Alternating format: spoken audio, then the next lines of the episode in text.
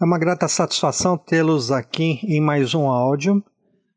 E agora eu queria perguntar para você. Você já se perguntou o porquê de perdermos a audição conforme vamos ficando mais velhos? Você já gritou no ouvido de um velhinho para ele poder te ouvir e depois olha para ele e ele simplesmente faz aquela cara de interrogação e te diz: Oi? O que você falou? E você? Como está a sua audição? Quando falam contigo, você entende tudo. Quando assiste uma programação de TV, você precisa aumentar o volume bem mais. Ou em outras épocas e agora é tudo igual. Por que será que isso acontece? A perda de audição. Quando envelhecemos, perdemos naturalmente a audição devido ao processo degenerativo. Aos 50 anos, nós não escutamos igual quando tínhamos 20 anos. E aos 80 se ouve muito menos que aos 50. Conforme a idade avança, as células responsáveis pela captura das frequências vão morrendo. Alguns fatores genéticos e de risco também podem agravar essa situação, como diabetes, pressão alta, tabagismo, alcoolismo. O exame que mede o seu grau e perda de audição se chama audiometria. É, é aconselhável realizar um exame sempre que sentir algo desconfortável, perda de audição, ouvido tapado como se estivesse descendo a serra ou quando começa a ouvir sons embolados. E conforme ficamos mais velhos, perdemos a sensibilidade e a clareza dos sons.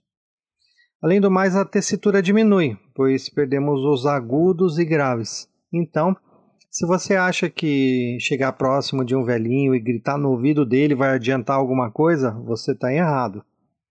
Se ele perdeu a sensibilidade da frequência auditiva, ele perdeu. Ponto final. Não dá para gritar. O correto nesse caso é entoar palavras mais lentas, bem claras, definidas e de frente para ele, pois é de suma importância que ele faça uma leitura facial. É muito mais fácil entender olhando para os gestos e a boca do que tentar falar no ouvido. Pessoas com mais idade, porém com perda auditiva moderada, pode ser resolvido com a utilização de aparelho. Se você tem em casa uma pessoa com perdas auditivas, jamais a exclua do convívio social.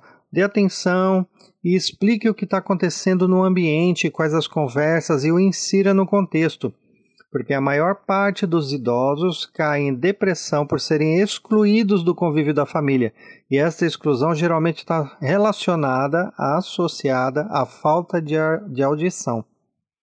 Partindo do contexto, é, provar, é provado que a audição também envelhece, lógico. Então, calma, paciência e muito amor com seus velhinhos. Pessoas de qualquer idade, desde que não tenha doença pré-existente, pode ouvir na faixa de 8.000 Hz. Abaixo dos 24 anos, pode-se ouvir os agudos até 17.000 Hz. Já aos 50, pode ouvir 12.000 Hz para baixo. As crianças podem ouvir até 20.000 Hz.